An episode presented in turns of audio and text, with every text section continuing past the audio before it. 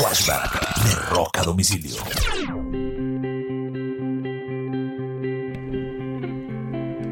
Un primero de agosto del año de 1981, MTV empieza a emitirse como un canal dedicado únicamente a la música, MTV Music Television.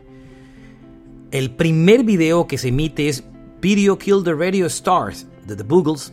El segundo video es You Better Run de Pat Benatar. Y el tercero, She Won't Dance With Me de Rod Stewart. Y el cuarto, You Better Your Bet de la banda The Who. MTV cambiaría por completo la cara de la música en todo el planeta y lo haría por muchos años. Este fue un flashback de rock a domicilio.